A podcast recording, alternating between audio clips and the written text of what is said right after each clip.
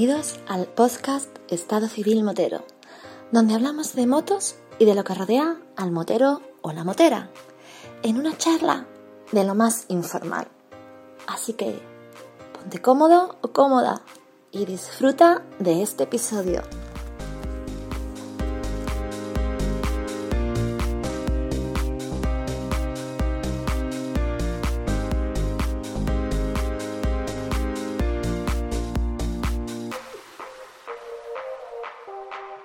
Pasa, chaval? Muy buena, Vampi. Buenas tardes. Eh, Emilio, ¿dónde Emilio? ¿Cómo, cómo te llamo? Emilio, Zamora, Emilio, eh, como tú quieras. A mí todo el mundo me dice eh, Emilio Zamora, Emilio Zamora, Emilio Zamora.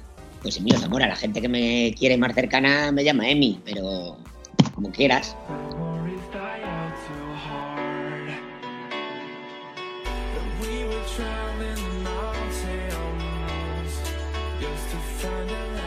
Como dijo ya que te separamos por partes, ¿tú dónde te encuentras físicamente?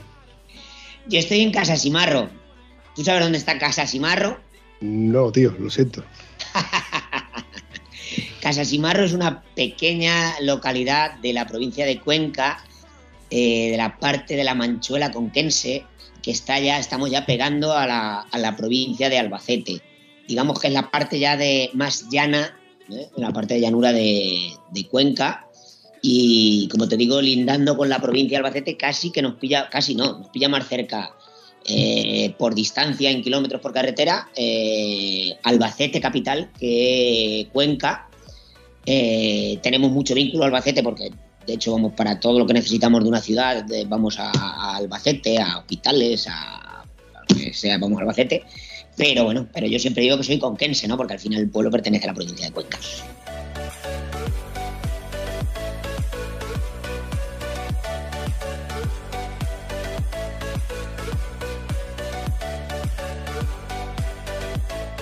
Hace mucho tiempo que yo estuve por ahí, que nos dimos un paseo yo y un amigote mío, que la verdad es que la ruta desde aquí de, de Huelva, pues imagínate, la parte de Córdoba la, la disfrutamos mucho, pero luego la parte de Castilla, tío, esa llanura, ¿eh? donde tú dices, tú, ¿cuándo empiezan las curvas? Y fue llegar a Cuenca y digo, sigue sin haber curvas, pero desde Cuenca hasta un sitio que fuimos a comer, un- vimos, vi- y yo, fue espectacular, fue salir de Cuenca, cruzar a mano izquierda y a partir de ahí empezaron las curvas a venir una detrás de otra, una detrás de otra, una detrás de otra, Y digo, tío, qué maravilla.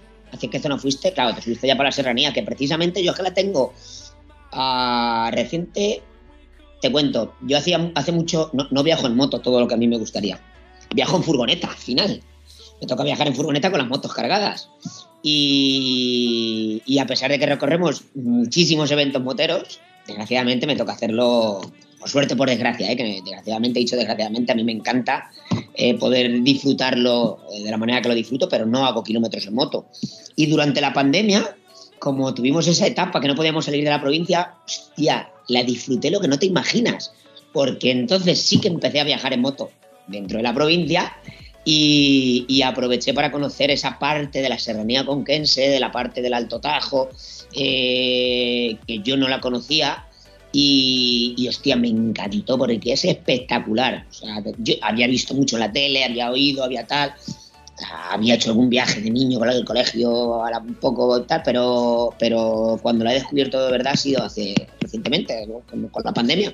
Así que hay cosas que ha venido bien la pandemia, ¿no? Y te cuento, además, este pasado fin de semana he estado en un pueblo de Guadalajara, en Molina de Aragón. Para ir fui desde Cádiz, que además estuve con María allí, tú lo sabes, eh, pero la vuelta la hice directamente por Cuenca y me crucé toda esa serranía me daba una envidia, o sea, pasaba por unos sitios, no, algunos sí que lo había hecho en moto, otros no, y dije, tengo que volver en moto porque es espectacular. Oye, antes de que se me olvide, que lo acabo de recordar y te pido perdón por un lado, pero por otro lado, eh, yo felicitarte por ese tío vivo que te has comprado, esa montaña rusa que, que, que has adquirido hace poco. Yo vivo hace tres meses. ¿Qué tal? ¿Cómo va la cosa? Sí, muy bien, lo mejor que me ha pasado en la vida. Esto sí que es lo mejor que me ha pasado en la vida tener un niño que, que bueno, te cuentan lo bonito que es, lo, la experiencia, no sé qué, pero es mucho más de lo que te cuentan, ¿eh? Muchísimo más. Porque yo creo que es cuando te das cuenta del amor verdadero, ¿sabes? Eso, esa plenitud de, de querer a alguien. Y la verdad que estoy en un momento muy feliz en ese sentido, ¿no? De disfrutar del chiquitín eh, el rato que siempre que puedo y luego pues eh, compaginarlo con las motos, que la verdad es que me lleva mucha dedicación, mucho más de lo que la gente pueda pensar. O sea, yo me vengo aquí prácticamente a las siete y media o así, cuando le doy el vive, le enchufo el biberón por la mañana, le cambio el pañal y lo vuelvo a dejar allí con la mami y, ya me vengo aquí a la oficina hasta prácticamente las dos. Paro a tomar un café, igual me paso por allí a verle un ratico y me vengo otra vez. Y luego desde las cuatro hasta que Dios quiere. O sea, igual son las ocho, ocho y media, las nueve, nueve y media, las diez. Hay veces que ya esas horas ya intento cortar y digo, ya está bien, depende de cómo venga el día pero lleva muchísimo trabajo detrás lo que la gente ve ahí en los, en los eventos, ¿eh? es más de lo que la gente se imagina.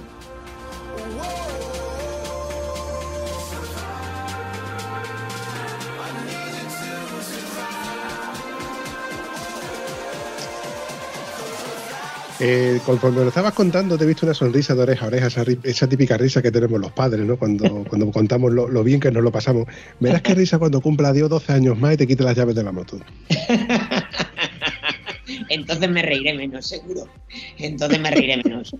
Pero, ¿sabes lo que pasa? Que seguramente le diga yo, toma las llaves de la moto y vámonos juntos por ahí a, a disfrutar. Que sepas que ya le he comprado una minimoto que tiene ya su propia minibike y que intentaré.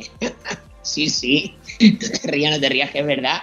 Y, voy a intentar eh, que vaya en moto casi si puede ser antes que andar. Ya veremos a ver, ya veremos a ver. Luego no sé lo que le gustará o no le gustará y le apoyaré en lo que a él le guste.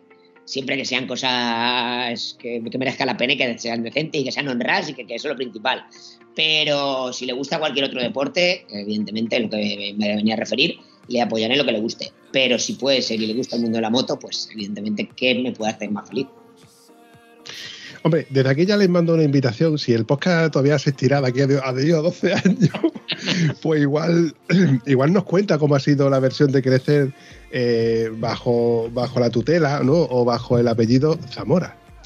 Sí, veremos, veremos a ver qué tal. Yo, bueno, sabes que he sido maestro. Tú sabes, tú sabrías que yo he sido maestro también. Soy maestro. Pero que Bueno, eso es lo que te iba a preguntar ahora. Esa era la siguiente pregunta. Eh, ¿Cómo es tu trayectoria? ¿Cómo empiezas tú a montar en moto? ¿Cómo, se te ocurre a ti la feliz idea de, decir esto es mi vida, mi pasión y ahora mi trabajo? Bueno, ahora, ahora, te cuento por ahí. Mira, lo que te iba a decir. Yo, yo estudié magisterio. Hice magisterio, posité y he estado trabajando como casi 13 años de, maestro, sin oposición, no, estoy, no tengo una plaza, pero, pero estoy trabajando de maestro. Y, ahora me cogí una excedencia, llevo 5 años y pico de excedencia, eh, eran 5 años y estoy esperando que salga una vacante para ver si me incorporo o no me vuelvo a incorporar, no lo sé, no lo sé, porque al final ah, de la película te das cuenta que ah, me encantan los críos, ¿eh? Tengo por ahí que me encantan los críos eh, me lo paso súper bien y me llena muchísimo eh, dar clases. Eh, pero, joder, ¿qué tienen las motos, macho? No sé qué tienen las motos, que, es que lo que más feliz me hace en la vida. Es que con mi hijo ahora, lo podría equiparar casi a mi hijo ahora, pero es lo que más feliz me hace. Y me hace tan feliz. O sea, llevo 22 años haciendo exhibiciones a nivel profesional.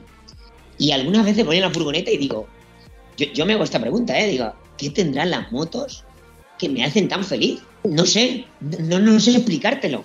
No, no, no sé, pero, pero me aporta algo, me, transmite algo que, me hace súper feliz. Así que de momento estoy solo con, con, las motos, ya te digo, continúo de excedencia. Si no me ofrecen algo muy, muy light y que me permita estar muy cerca de aquí y que sean pocas horas, mm, seguramente no vuelva a dar clase. Pero te decía esto porque al final lo que, por, por deformación profesional, lo principal que, pienso cuando pienso en mi hijo es que sea buena persona, ah, que sea educado, que tenga unos valores, que sea honrado. Eso es lo principal.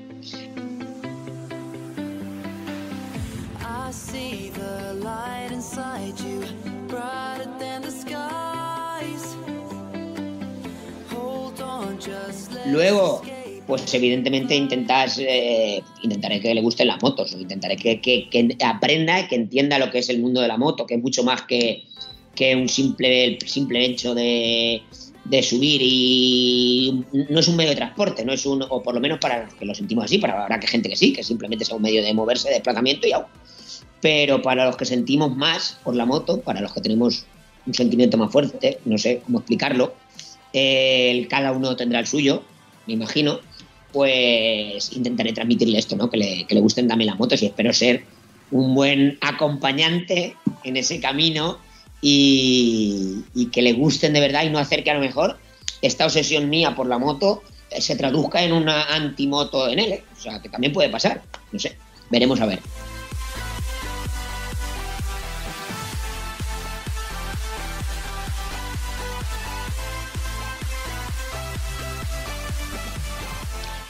Como dice un buen amigo mío, ver veremos.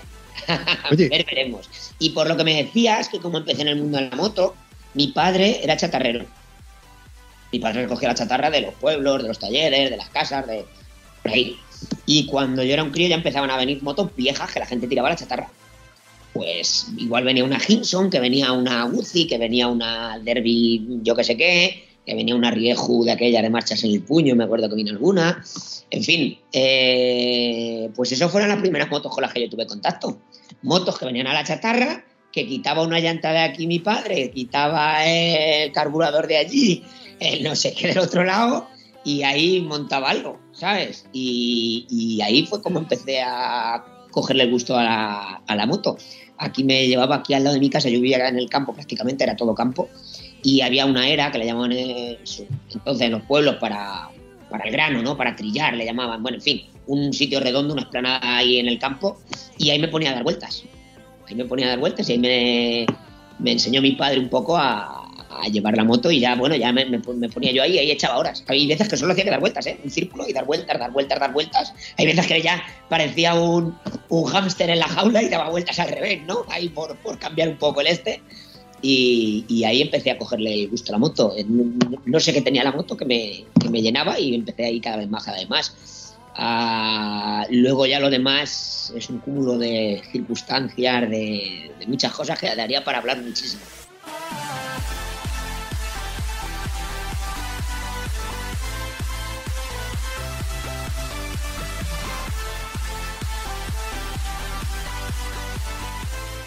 Me da la impresión de que fuiste antes mecánico tocando motos que motero en sí.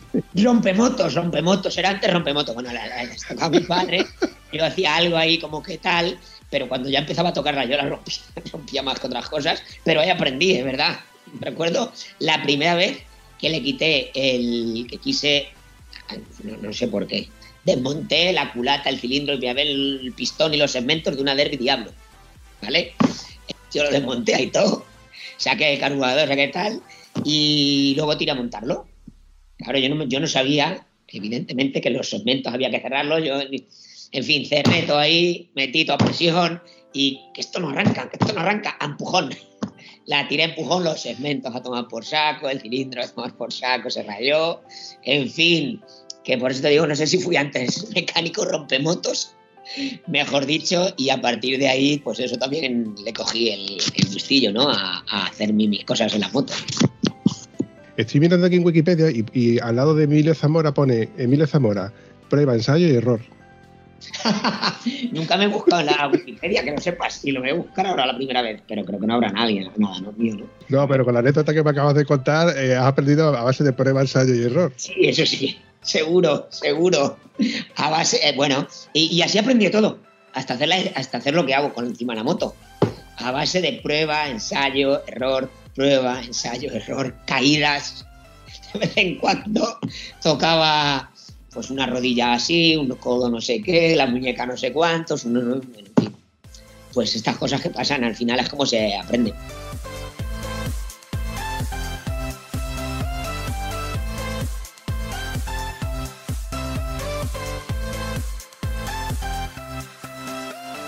Primera moto de Emilio Zamora. Mía, mía propia. ojo, cuando has dicho mía, mía propia, automáticamente he recordado mi época en la que yo he cometido delitos de usar motos que no eran mías o coger motos que no eran mías. Sí, Y ya prescrito, ¿eh? Ya prescrito.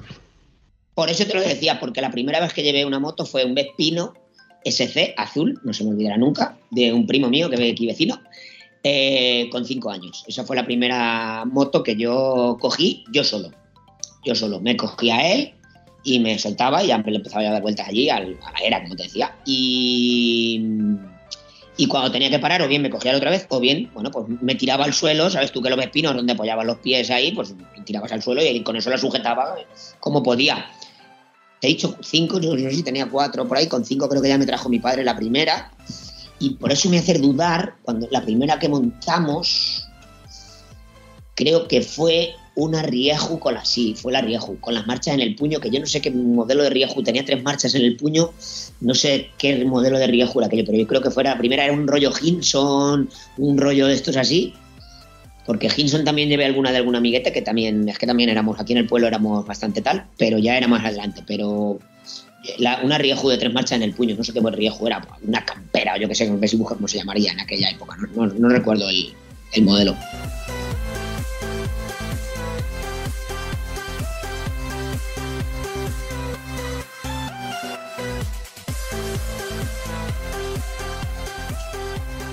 Estoy seguro de que cualquiera de los oyentes que escuchen el podcast, si memorizan o rememoran aquella Rieju, nos lo pondrán en los comentarios del episodio. Seguro, sí, sí, que nos comenten, que nos comenten luego por, por ahí a ver, a ver si ellos saben qué, qué, qué Rieju, qué modelo de Rieju concretamente podía ser. Luego después, recuerdo con mucho cariño, pues tuve un par de Derby Diablos, la primera sobre todo, eh, me ayudó mucho, aprendí mucho a hacer caballitos súper largos, eh, todavía sin tocar el freno trasero. Eh, luego ya cogí una, tuve una Rieju Maratón eh, con el motor de 74 y de 6 marchas, ¿te acuerdas que podía poner 6 marchas?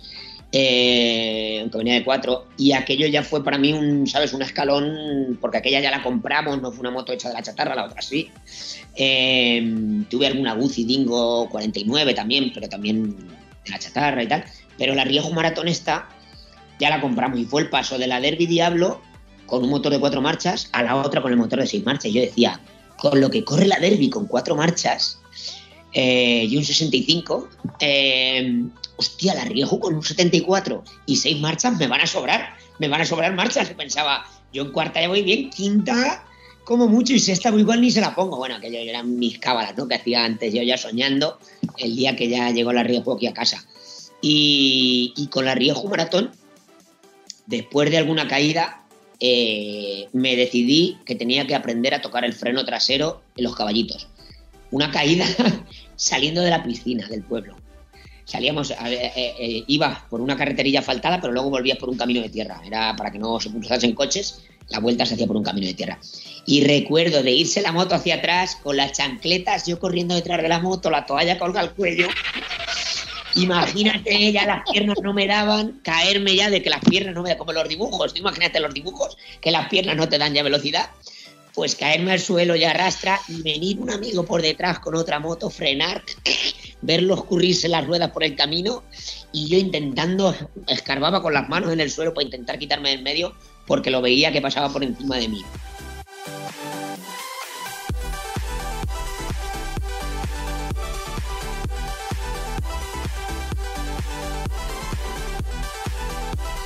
La moto volvió a caer y siguió recta hasta que Dios quiso que paró por ahí en mitad del campo. Imagínatelo la papeleta. Y desde ese momento dije, no me vuelve a pasar. Yo aprendo a tocar el freno trasero. Y me puse cabezón, pim pam, pim pam. En la misma era, ¿eh? Moto arriba, moto abajo, moto arriba, moto abajo. Hasta que interioricé ese acto reflejo que en su día era quitar los pies y echar a correr detrás de la moto, que me había pasado más veces, y de la bicicleta, eh, pues ese acto reflejo conseguí convertirlo en el tacto del freno. Y desde ese momento, poco a poco, ¿eh? eso me costó días, no fue llegar y la primera tarde salirme. Después de horas y de varios días, interioricé que cuando la moto se iba para atrás ya solo tocaba el freno. Y entonces ahí, en ese momento, con la Rieju Maratón, aprendí o interioricé ese acto de reflejo de tocar el freno trasero, que podríamos decir que es el inicio, el inicio de lo que hoy se ve en las exhibiciones.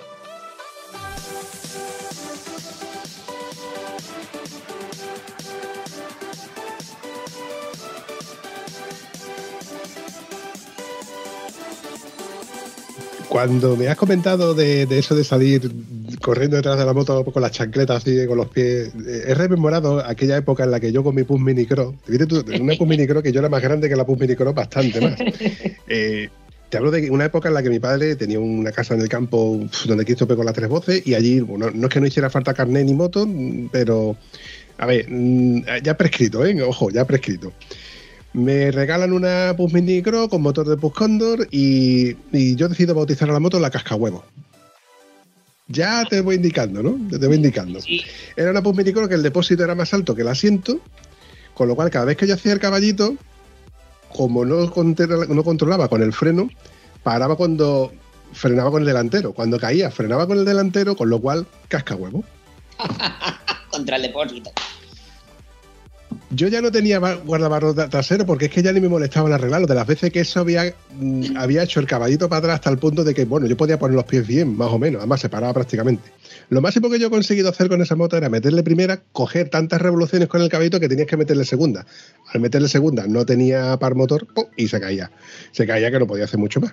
Pero esa la vez, la vez que a lo mejor me salía bien. Cuando no me salía bien, pues ya te digo, para atrás la moto y bueno, recógela, eh, quítate los callitos que te han salido de, haber apoyado la palma de la mano por los chinos, ¿eh? y date un poquito de sangre, te echo un poquito de velcromina, agua oxigenada y tira otra vez para adelante para el fin de semana que viene. Ay, Dios mío, qué tiempos aquellos. Sí, verdad, qué recuerdos más buenos. Que, y bueno, de alguna manera eso es lo que ahora, eh, lo, que ha desembocado en lo que somos ahora, ¿no? Aquellos recuerdos, aquellos inicios. Y que fíjate, yo ahora he hecho mucho de menos en la juventud, ¿no? Que en los chavales jóvenes, que por suerte, por suerte, últimamente en mi pueblo estoy viendo más. Más chavales con motor de 50, no sé exactamente por qué será, ni, ni, ni, vamos a, decir, pero creo, creo que tiene mucho que ver una pequeña fiesta motera que se hace en el pueblo todos los años, que tiene mucha repercusión por, por la zona, incluso viene gente de toda España, pero eh, sobre todo por la zona, y que creo que son los chavales la escala. De ahí las la importancia de las concentraciones de motos, que, que de alguna manera hacen o despiertan la curiosidad o ese, mm, por lo menos saben que, la moto que existe y se pueden sentir atraídos por la moto, ¿no? Porque si no, estamos hoy en una sociedad que, que móviles, videoconsolas, las tonterías de las redes sociales están tan saturados de todo eso que, yo echo de menos un poco esto, ¿no? Yo recuerdo las, las primeras veces que yo iba al Albaceto, a las ciudades grandes, veía motos por todos lados, en el pueblo estaban las motos todo el día para arriba y para abajo. Eh, y, y ahora, por suerte, de un año o dos a esta parte, mira que se están viendo más motos que ha habido un parón ahí que no había motos de 50 en el pueblo. No se veían motos de 50 apenas en el pueblo. Y, ahora hay grupetes que, da un gusto ver a los chavales con sus motos de 50, con sus amigos, sus amigas atrás, sus, ¿sabes? Me encanta eso. Así que desde aquí a ver si, bueno, pues la gente mayor y los que somos moteros nos encargamos un poco de transmitir eso a, los, a las nuevas generaciones. Quiero destacar esa importancia de las concentraciones en los pueblos, eh, por muchas cosas, ¿eh? Y ya que estamos hablando de concentraciones, voy a, aprovechar ahí para, para explayarme de, de, que creo que es una importancia, que tiene una relevancia grandísima en cuanto a turismo el mundo de las concentraciones, porque el mototurismo ha cogido una relevancia importantísima en los últimos años. Las eh, comunidades, ciudades eh, que lo han visto están intentando promocionarse en eventos de la moto y en eventos de turismo están intentando potenciar ese turismo en moto, con lo cual las concentraciones son potencialmente en sí eventos turísticos que atraen moteros de un montón de sitios y por lo tanto atraen dinero que se quedan en las localidades eh, gracias a esos eventos. Y em, además hacen una proyección de la localidad, de, las, eh, de, los sitios turísticos, de, los sitios de hostelería, porque al final tú vas a un sitio, se come bien y repites si no pasas por ahí nunca, si no tienes una excusa para ir allí, o no nadie te, da un motivo para ir allí, no conoces nunca ese sitio. Y puede ser desde un sitio turístico que te resulte agradable para visitarlo y verlo, que te resulte agradable para visitarlo y estar y disfrutar de la tranquilidad o de las actividades o de lo que se haga. Un sitio, como te digo, gastronómico. El turismo gastronómico es brutal. Por lo tanto, yo creo que las concentraciones en sí son eh, focos eh, potencialmente muy, muy, muy fuertes para el turismo en moto.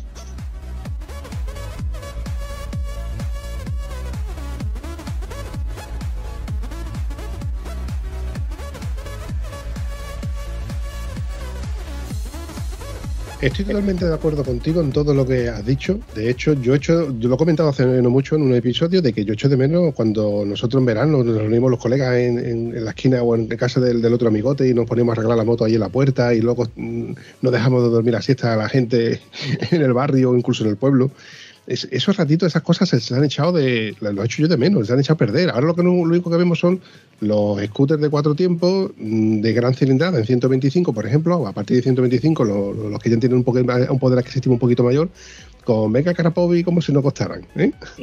Sí, sí, sí. Tengo una sorpresa que darte, Emilio. Venga, sorpréndeme. Atento a lo que te voy a hacer.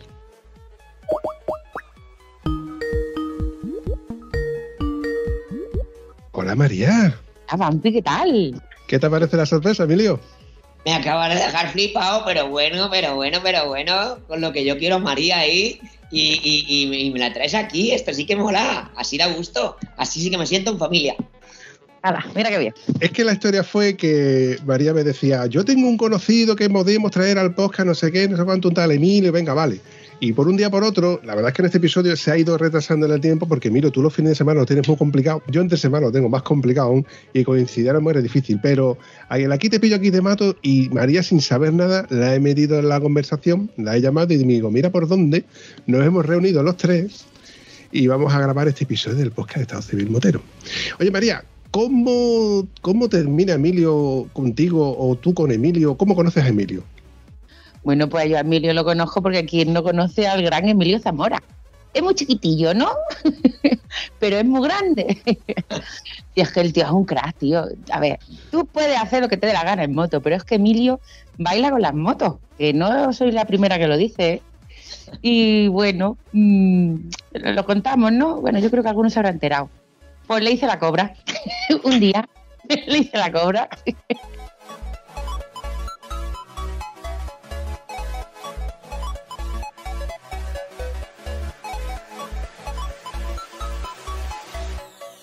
Cuando tú me dijiste, eh, te, voy a traer a uno con el que yo le hice la cobra, digo, espérate, la cobra es que le hizo la serpiente con la moto, haciendo una carretera de curvas o algo.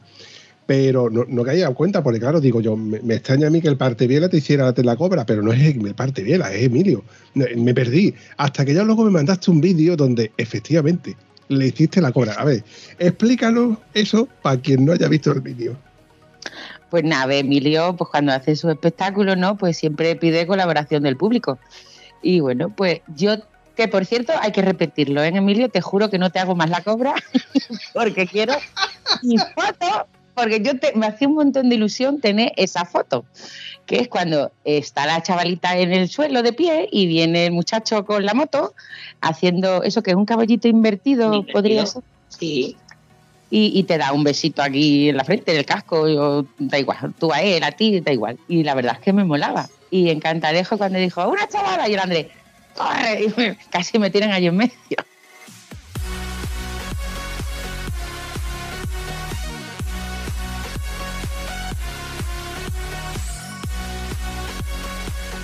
Claro, ¿qué pasaba? Que al pobre se le rebalaba la moto, entonces decía, joder, Dios, que se me resbala la moto. Y yo decía, me voy a hartar de moto, me voy a hartar de moto. Y cuando ya venía, digo, ¿y quién me dice a mí que ahora no se le resbala? Digo, pues yo me voy a echar para el lado así, disimuladamente, a ver qué pasa. y hombre, fue todo un poco en plan también, un poco coña, ¿no? Y el pobre se pone una cara y dice, ¿pero dónde va? claro, tú escuchas el vídeo y dices, saca ha cagado, hasta que ya uno empezó a decir, ¿la ha hecho la cobra? Y ya el pitorreo fue que la había hecho la cobra. ya luego me quedé quieta, la verdad. Pero acojona, ¿eh? Momentos chiquitos de la calzada María haciendo de hand de morenao de lado. no. Eso no te lo puedes ni imaginar el momento. La leyenda continúa. Una de las concentraciones donde más gente va de todo el año, ¿vale?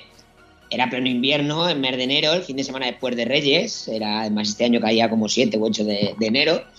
Claro, eh, el suelo frío y tienes que ir con mucho más tacto que otras veces. Eh, y María, imagínatela ahí en medio, ella protagonista de la película, ahí en medio de todo el mundo. Y yo con la moto ahí venirá por ella a intentar darle el beso. Y la tía va y se me quita, pero que me hizo una cobra en toda regla, no te lo puedes imaginar. Pero digo, pero bueno, yo esta la atropello, de verdad. te dieron ganas, ¿eh? Te dieron ganas. Sí, sí, pero no fue, la verdad que fue un momento muy bonito y yo creo que todos los que estamos allí no lo vamos a olvidar nunca. Y, además mucha gente, ¿no? Que luego se ha sido muy comentado, muy comentado, nos han subido vídeos por ahí del momento Cora y así que yo creo que quedó muy chulo y, sin duda una, una, anécdota muy bonita, sí señor. No nos olvidaremos ninguno. No. La verdad es que mm, físicamente, eh, hablando que María, que es una persona que, no es bajita, por así decirlo, tú que estabas en una moto que de, por sí ya estás sentado en una moto, al hacerlo invertido estás incluso un poco más agachado, es complicado, ¿eh? Hacer esta, esta pirueta de aquella manera, ¿no? No, que va, que va, yo me quedo más alto, me viene mejor cuando son más altos. A ver, si tengo que bajar, bajo, pero ten en cuenta que cuando la moto va en la rueda delantera sube para arriba, o sea que si es alta, mejor. Y sí, sí, porque a mí me sube hacia arriba. Cuando hacemos el invertido yo voy más alto de lo normal. Ah, y además me pongo de pie, o sea, voy estirado ahí para arriba, para llegar mejor. Si me quedo muy atrás sentado en el asiento, no, le tocaría antes con el manillar que, darle el beso. Entonces me, incorporo hacia arriba y, y, así le doy el beso. Así que nada, eso es fácil, es fácil. Es más el verlo desde fuera que luego hacerlo tampoco tiene tanto. Como tú haces un invertido normal y corriente, fíjate, bueno, como todo, te iba a decir una tontería. Te iba a decir, tiene más, pasa más miedo. Yo no lo haría. Si me tuviera que poner donde estaba María y para que alguien viniese a darme un beso, yo no me pondría. O sea, eso tiene más mérito, para mí tiene más mérito el que se pone delante la, o la que se pone delante para que yo le dé el beso que yo.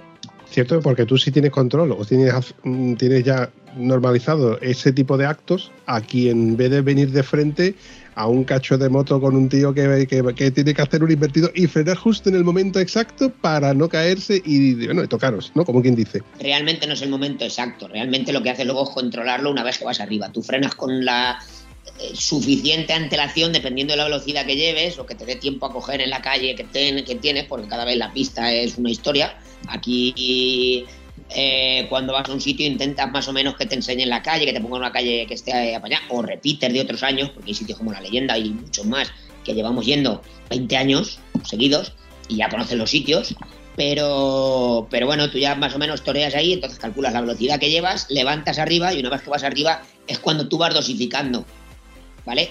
Y aquí en los invertidos, os cuento un secreto, eh, pero lo entenderéis enseguida, al contrario que cuando tú frenas con la moto normal, en el invertido, cuanto más frenas, menos frenas. Es decir, menos paras la moto, mejor dicho. ¿Vale? Cuando, si, una vez que vas arriba, si tú clavas mucho, la moto tiende a irse hacia adelante y vas más rápido, avanzas más metros. Para frenar más, lo que tienes que hacer es dejar caer la moto hacia atrás e ir eh, intentando que la moto vaya la rueda de atrás más cerca del suelo para frenarla más, para que me entendáis. Entonces es calcular ya cuando vas, cuando lo tienes tan, tan, tan hecho, al final te la llevas arriba y si necesitas un poquito más de espacio, que ves que te quedas corto, la pones más levantada y te la llevas más hacia arriba para avanzar más metros. Si ves que vas colado, lo que haces es dejarla caer y después frenar un poco más fuerte para, para frenar más, para hacer menos metros. Secretos de... Si no voy a cobrar nada, ¿eh? Aquí os lo dejo gratis, ahí. a ver, a ver, a ver, a ver por mucho secreto que tú me digas, yo sigo pensando que la calculadora yo la tengo ya automatizada para las curvas. Déjame de, invertido y de historias que ni yo estoy preparado ni tampoco tengo la moto preparada. Oye, otra pregunta que te iba a decir yo a eso. ¿Qué motos son las que tienes actualmente preparadas para este tipo de eventos?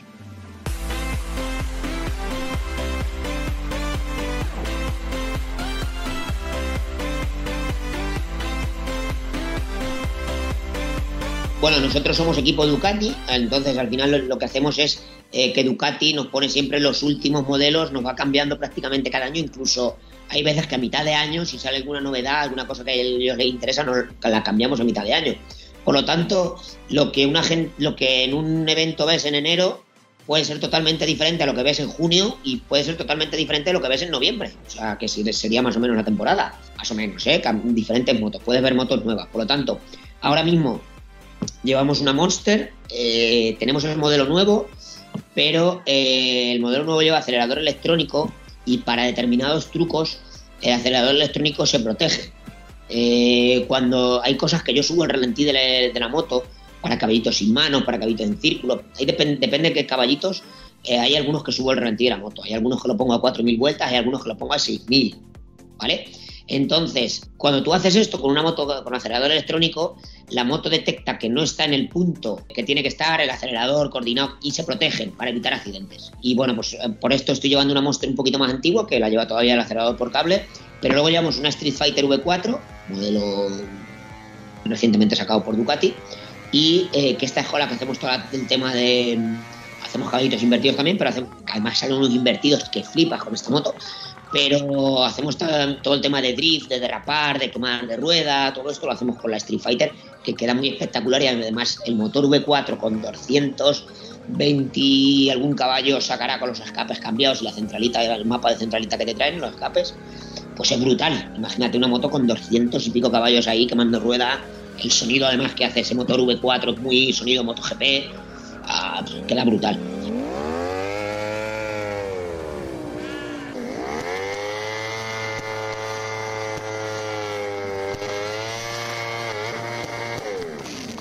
Luego llevamos un quad, que es que lo hemos llevado, lo llevamos más años, eh, y rompe un poco la estética de las motos, te permite hacer otros trucos totalmente diferentes. Llevamos la mini bike, que esta llevamos ya un montón de años. Yo ya hubo años que la dejé de llevar porque creía que era una tontería y la gente me la pedía. O sea, son cuatro caballitos y cuatro invertidos y... Pero bueno, desde los chavalines más pequeños les llama muchísimo la atención, claro, evidentemente, porque la ven en una moto como de juguete para ellos y, y la ven ahí haciendo caballitos invertidos, quemando ruedas, les encanta incluso la gente mayor, ¿no? El contraste de moto grande, moto pequeña, les, les gusta. Para meternos también en el segmento Touring, con la Ducati Multiestrada V4S, que eh, hoy por hoy es el segmento que más matriculaciones está registrando, me atreveré a decir, en el mundo, en todas las motos, ¿eh? no solo en Ducati, en todas las marcas. Eh, ese segmento yo creo que es el que más está tirando ahora mismo. Y, y rompemos un poco la, la, dinámica también, ¿no? De decir, una moto touring tan grande que a veces yo tan pequeño, ahí detrás de la cúpula de la multiestrada, parece que va la moto sola. Hay amigos que me dicen, tío, parece la moto fantástica porque parece que va sola, ¿sabes? Va haciendo caballito y a ti ni se te ve. Y luego hacemos con ella el paso por fuego, que queda espectacular, y hacemos el salto de la gente, que María también lo ha visto, que ponemos gente tumbada ahí y que lo saltamos por encima y cada vez más gente, cada vez más... Esto alguna vez se nos va a ir de las manos.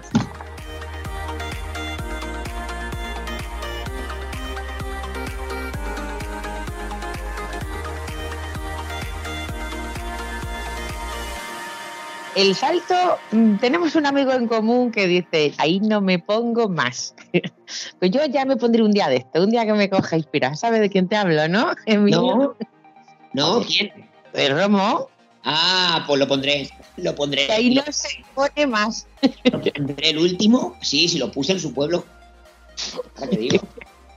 Pues sí, la verdad es que tiene que dar cosilla, ¿eh? Yo tampoco me pondría debajo de pensar que viene un tío con una moto que pesa 200 y pico kilos y que te va a saltar por encima a, escasos centímetros de ti. Porque eh, yo lo que busco es eso, o sea, podría poner una rampa más alta y saltar con más distancia, y, pero para mí lo, emocionante es hacerlo lo más cercano posible a la gente para que las ruedas prácticamente pasen rozando a la gente. Eso es donde ahí le veo yo el, morbo, ¿no? Oye, ¿y, y por qué Ducati? Honda, Yamaha, Suzuki, BMW, ¿por qué Ducati? Ducati es la, es la marca premium por excelencia. Para mí, toda la vida, desde crío, era una marca a la que admiraba.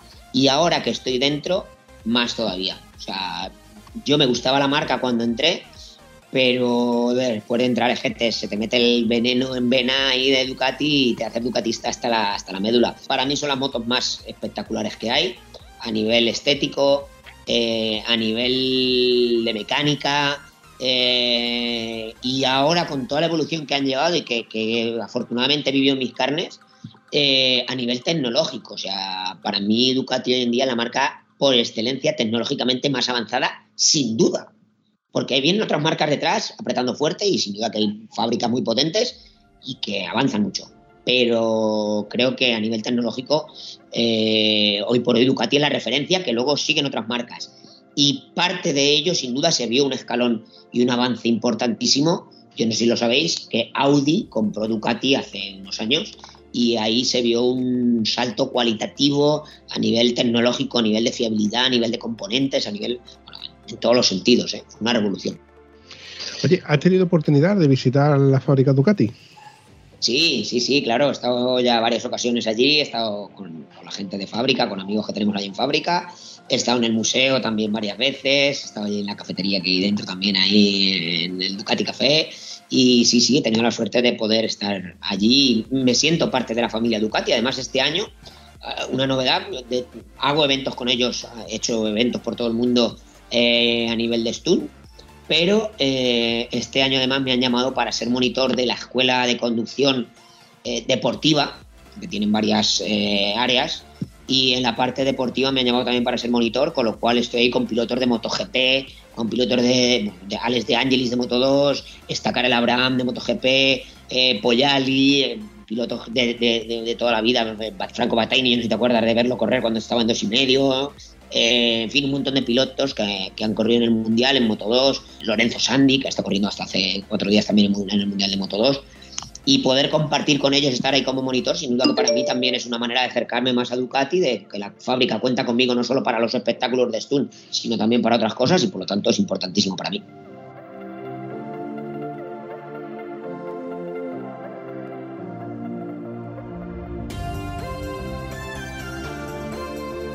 Eh, a, mm. raíz un poco de esto que decíamos, de los eventos que con, Ducati, que sobre todo es eh, el sponsor principal, además de otros, pero, pero sin duda es el, principal, y nos ha llevado por muchas partes del mundo, por ejemplo, pues desde sitios como Shanghái, en el circuito de Shanghái hemos tenido la oportunidad de, actuar, que allí además me pasó una cosa curiosa, eh, que me decían, había una chica italiana que era la responsable de, la fábrica allí, en Asia, digamos, en varios países de allí, y, estuvo con nosotros en este evento y me decía, Emilio, no te preocupes si los chinos no, no se emocionan tanto con lo que haces como en Europa, porque al final aquí en España, en Italia y tal, somos gente muy caliente, muy eh, que enseguida nos emocionamos y expresamos nuestros sentimientos. Aquí los chinos son mucho más calmados, son mucho más interiorizados, no, no. Dice, pero no, no, es que no les guste, es que son así. Bueno, bueno, dije, yo vengo, hago mi espectáculo, mi trabajo y ya está, no te preocupes ostras, cuando salía la recta de meta allí del circuito de Shanghái, la grada llena de, chinos allí, si los oyes chillar y, volviéndose locos allí, decía, joder, pues menos mal que estos no eran así, ¿sabes? Que eran callados. Increíbles. Y luego de ahí, que ya me encantó, y la, bueno, la gente súper contenta y tal, de ahí nos fuimos luego a la parte comercial detrás de la grada, donde, estaba todo el mundo, y tenía un stand allí Ducati, y me llevaron allí a hacer una firma, hicieron una entrevista primero y tal, eh, en inglés. en chino yo no tengo ni puñetera idea. Y, en inglés medio lo chafurreaba, me apañaba con ellos ahí, con dos chinetes, un chino y una china. Y luego me llevaron a hacer una firma de autógrafos. Aquello fue apoteósico. Tuvo que venir policía del circuito allí, empezó a llegar policía porque tenían preparado a la gente del stand de Ducati para, bueno, pues sí, firma se llenó el stand, se allí los chinos por todos lados se metían tirando manos por allí encima para coger pósters. Bueno, fue una locura. Yo me acuerdo que estaba ahí en medio que decía, aquí me comen. Y, sí, sí, fue una anécdota curiosa que decían, menos mal que los chinos no son así expresivos, ¿sabes? Si llegan a serlo, esto no me ha pasado en ninguna parte de Europa.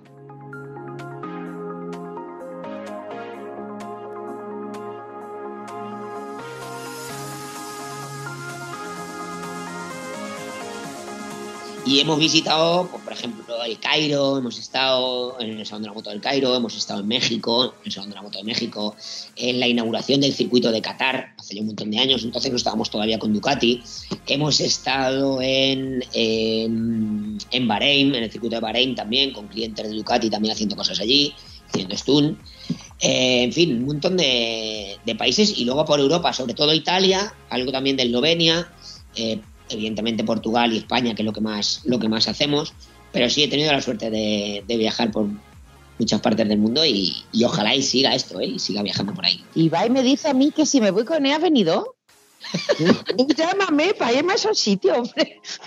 Eh, cuidado, cuidado, que los sitios de España son brutales. Y para mí, desde sitios chiquitines como el que estuvimos el otro día en Cáceres, eh, en Cilleros, que era un pueblecito chiquitín de mil y poco habitantes, incluso está en pueblos más pequeños, que, a veces son los que más se vuelcan y los que más se gastan y hacen los espectáculos más grandes. los míos, ¿eh? me contratan los más grandes y además la gente se vuelca, me compran muchísimas camisetas, bueno, increíble. Y hasta sitios grandes como Venidor. Venidor tiene un moto almuerzo que estuvimos el otro día y es brutal. Me llevan contratando infinidad de años, o sea, prácticamente desde que empecé.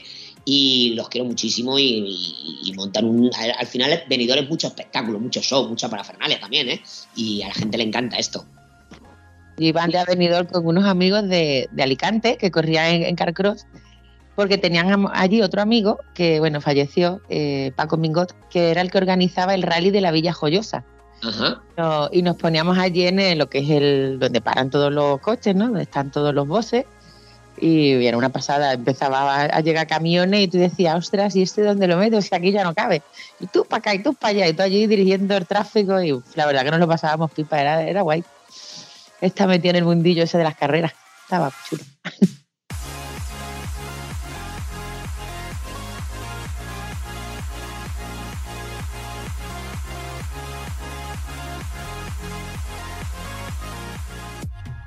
Oye, Emilio, me has hablado de, camisetas. Si yo quisiera conseguir una camiseta tuya, ¿dónde puedo conseguirla? Tenemos tengo mi página web, emiliozamora.com, donde la gente se puede informar de todo lo que vamos haciendo y demás. Y tenemos ahí un pequeño rinconcito, pero simplemente de muestra. Y donde, si la quieren comprar, tenemos una nueva plataforma donde la gente puede comprar eh, nuestro merchandising y merchandising de, de motoclubs, de, productos. En fin, está prácticamente arrancando pero el proyecto es muy chulo y además pueden comprar, eh, pueden inscribirse para eventos del mundo del motor. Eh, está preparado, estamos ya haciendo inscripciones para eventos del motor, para concentraciones fundamentalmente.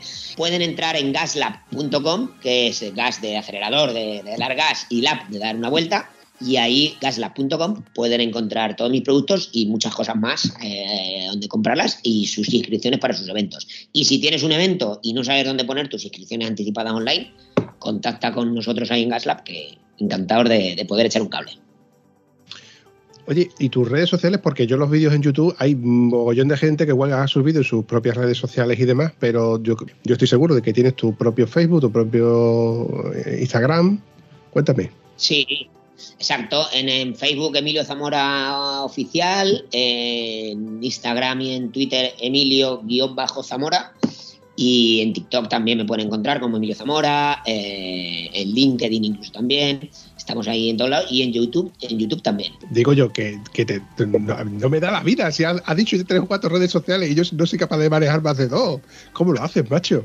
Eh, pues es fundamental. Y además llevo la del simulador X-Bike porque tenemos también simuladores de motos, el simulador de caballitos, tenemos los simuladores de MotoGP también, que somos un poco la cabeza visible de los simuladores de MotoGP aquí en España. Eh, y todo esto lo pueden encontrar ahí en mis redes sociales, así que que la gente nos siga y cualquier cosa que contacte con nosotros, que encantados de poder llevar hasta su evento eh, y ponernos a su disposición todo lo que tenemos.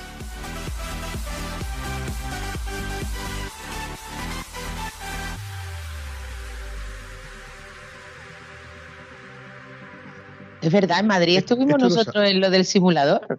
Claro, está hecho. A mí me dio un ataque de risa. Ese día fue cuando nos conocimos, es verdad. No me acordaba. Los simuladores de MotoGP, que son de circuito, es el simulador oficial de MotoGP, que se lo llevamos a los circuitos y demás, y, a todos los eventos que lo quieran tener, cualquier evento, desde chiquitines. Mira, nos lo han contratado hasta para centros comerciales, para fiestas de pueblo, para que suban niños, se puede adaptar para pequeños, se puede adaptar para adultos. En fin, es una pasada. Y luego el de, el de caballitos, que es una moto real haciendo caballitos para que la gente pueda tener las sensaciones que tengo yo encima de la moto, las puedan tener con total tranquilidad y seguridad de riesgo cero.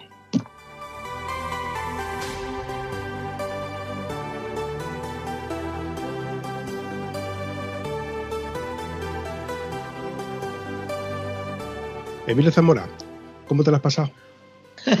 de maravilla se me ha hecho la hora esta cortísima, ¿eh? Parece que han pasado 10 minutos nada más. Yo sabía que se te iba a hacer corta, pero lo que yo no me imaginaba es que tú fueras a soltar contenido ahí como si no costara, macho. A la hora de editar me ha hecho un favor porque esto va a ser muy sencillo. Es corta y pega, corta y pega, corta y pega y vamos lo que nos vamos. hablo demasiado, ¿a que sí? No, no, no, al contrario, hablas de puta madre. Si parece que eres tú el que está acostumbrado ya a soltar aquí como si no costara. Eres una maravilla, tío. Pues que sepas que soy súper tímido. Súper tímido. Y que solo me suelto así, claro, cuando hablo de motos. Si hablo de motos, lo que quieras. Pero cuando me relaciono con gente que no es del mundo de las motos, y además mi novia me lo dice muchas veces, vamos, ya, ya está acostumbrada, ya ni me lo dice, pero me lo ha dicho muchas veces, eh, que si estoy fuera del ámbito de la moto me cuesta un montón relacionarme, hablar. Yo no sé hablar de fútbol, no sé hablar de, de, otras cosas, no sé, es que no sé de qué habla la gente normal, ni siquiera, solo sé hablar de motos. Así que cuando estoy de motos sí, me enrollo demasiado.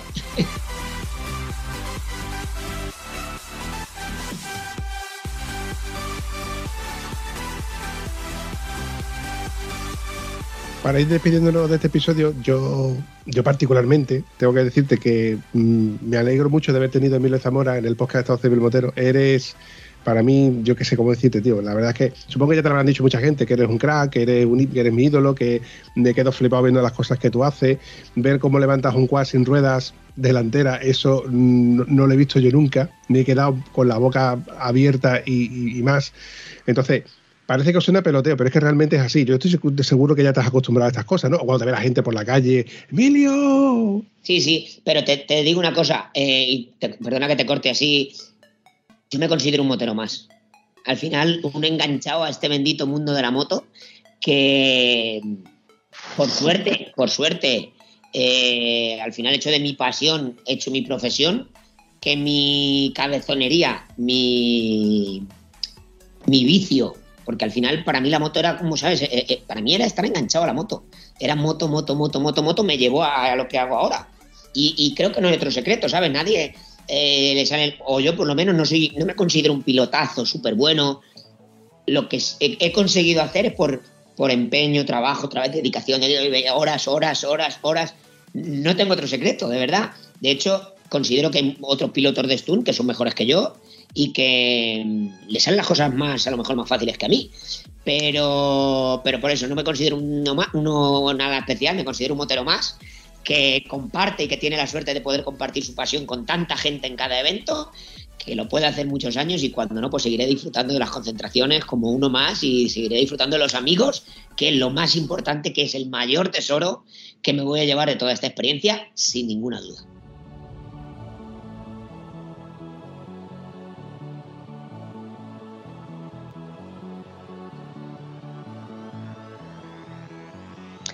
Pues nada, que una sorpresita muy chula la que me habéis dado hoy.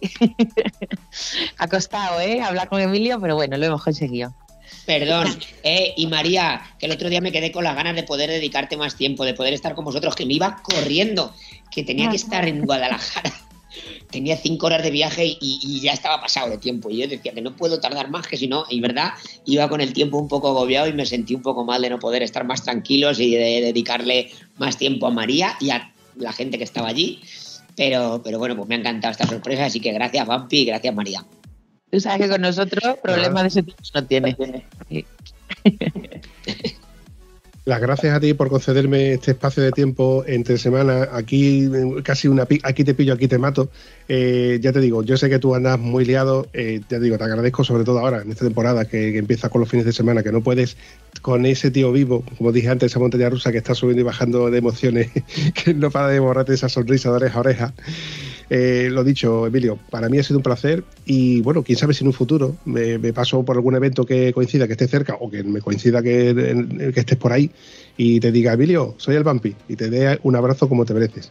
Por favor, por favor, te espero en alguno de los este de los eventos donde estemos por ahí, que te coincida cerca o que te escapes por ahí, que te pegue una escapada, ya sabes que los moteros es lo bueno, ¿eh? Nos encontramos en cualquier parte, o sea, donde menos te lo esperas, te encuentras la gente de la otra punta de España, pues, es una caña. Así que yo encantado, Vampi, además que lo vivas desde dentro, con nosotros, desde la furgo, ¿sabes? Para que veas esa parte interna de, y llana y normal de cómo lo vivimos ahí nosotros. Ya verás cómo somos un grupillo, unos amigos ahí que, que, que, que bueno, que ahí estamos y que me acompañan a tantos eventos. Venga, Vampi, no hay huevo. Cuando lo veamos nos ponemos en la rampa. ¿Por qué me dices lo de no hay huevo, María? Por favor. Hombre, cosas no se me pueden decir a mí. si no, no lo hace. Bien. Ya lo, ya lo conté antes. Yo tenía una post minicro que se llama la casca huevo. No hay huevo. la próxima vez que nos veamos, si tenéis que estar los dos, ¿eh? Que tenéis que estar los dos. Os cu- cuento con vosotros para poneros debajo de la rampa los últimos. Nada de en medio, Vale. no, no, los últimos. Acepto el reto. Cuenta con mi espada. Lo dicho, chavales, nos vemos. Un abrazo. Gracias, un abrazo a todos. Chao. Besazos. Adiós. Si te ha gustado este episodio, puedes comentarlo en cualquiera de nuestras redes sociales. Es gratis y nos ayudas a seguir creando contenido. Y si además nos ayudas a compartirlo, nos haría mucha ilusión. Bueno, a la Vampi sobre todo, que es quien se le ocurra. Espero que os haya gustado tanto como nosotros. Hasta el próximo episodio.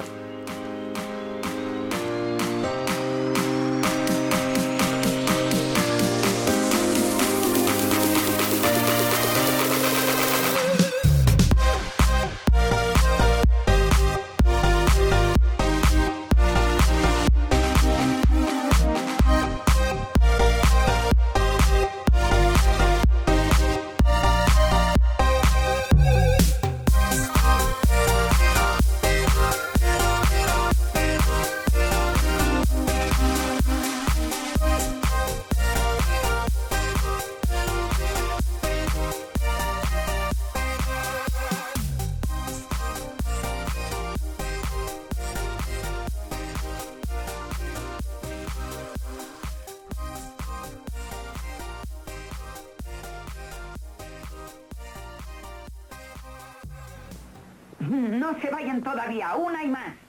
Emilio, muchas gracias y, tío, mm, por fin, por fin. En un par de semanas te, te- te paso el episodio. Muchas gracias Sí, a sí. vosotros, un placer haber pasado este ratico que se me ha pasado volando. Cuando me ha dicho, María me ha dicho, una hora, he dicho, ¿una hora? Esto es mucho.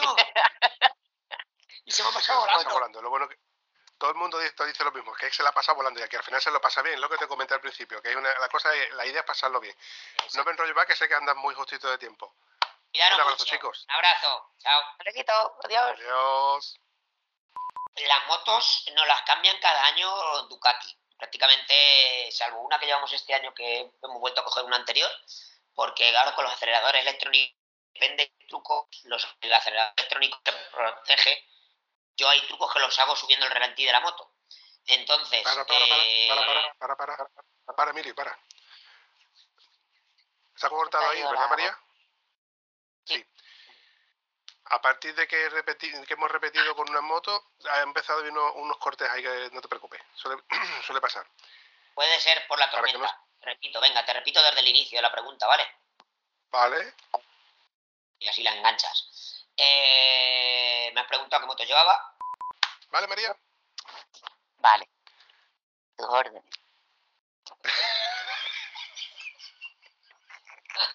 Te falta decir lo de jefe, lo de jefe. Jefe, Vale. Hola, Emilio, que es que no me dejas saludarte. hola, ¿cómo estás, corazón? Asfixia de calor. Uf.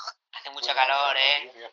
Y con la pata en alto, me imagino, claro, con las piernas ahí en Ya alto. no está el fin de La semana juntos. pata en Ya no está el fin alto. de semana juntos. Dice que no me deja Yo saludar. la tengo en alto. Bueno, también, María, ¿eh? mira.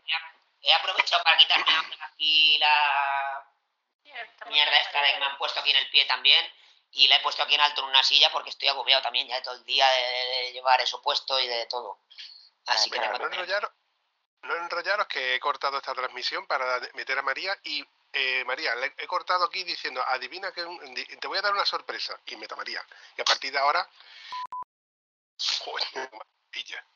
Muy buenas. ¿Qué pasa, chaval? ¿Cómo estáis? Venga, perfecto. Al lío. Mira, te explico. Ya. O por ejemplo, si uno está muy cerca o tiene una voz un poquito más menos aguda, como es el caso tuyo, que te queda un poquito aguda, Claro. Cabrón. Tengo un poco de, de. Sí. No te, no te preocupes, que, sé que soy consciente ¿eh? de la mujer. Por eso no me he lo dedicado, bueno es que ya... por eso no me he dedicado a cantar, a las motos. Si tuviera una buena voz, me hubiera Eh. dedicado a ser cantante, que, que tiene menos riesgo, ganan más dinero y viven mejor. Pues tienes la voz del cantante de Tennessee, ¿te acuerdas? Sí, sí, sí. Totalmente.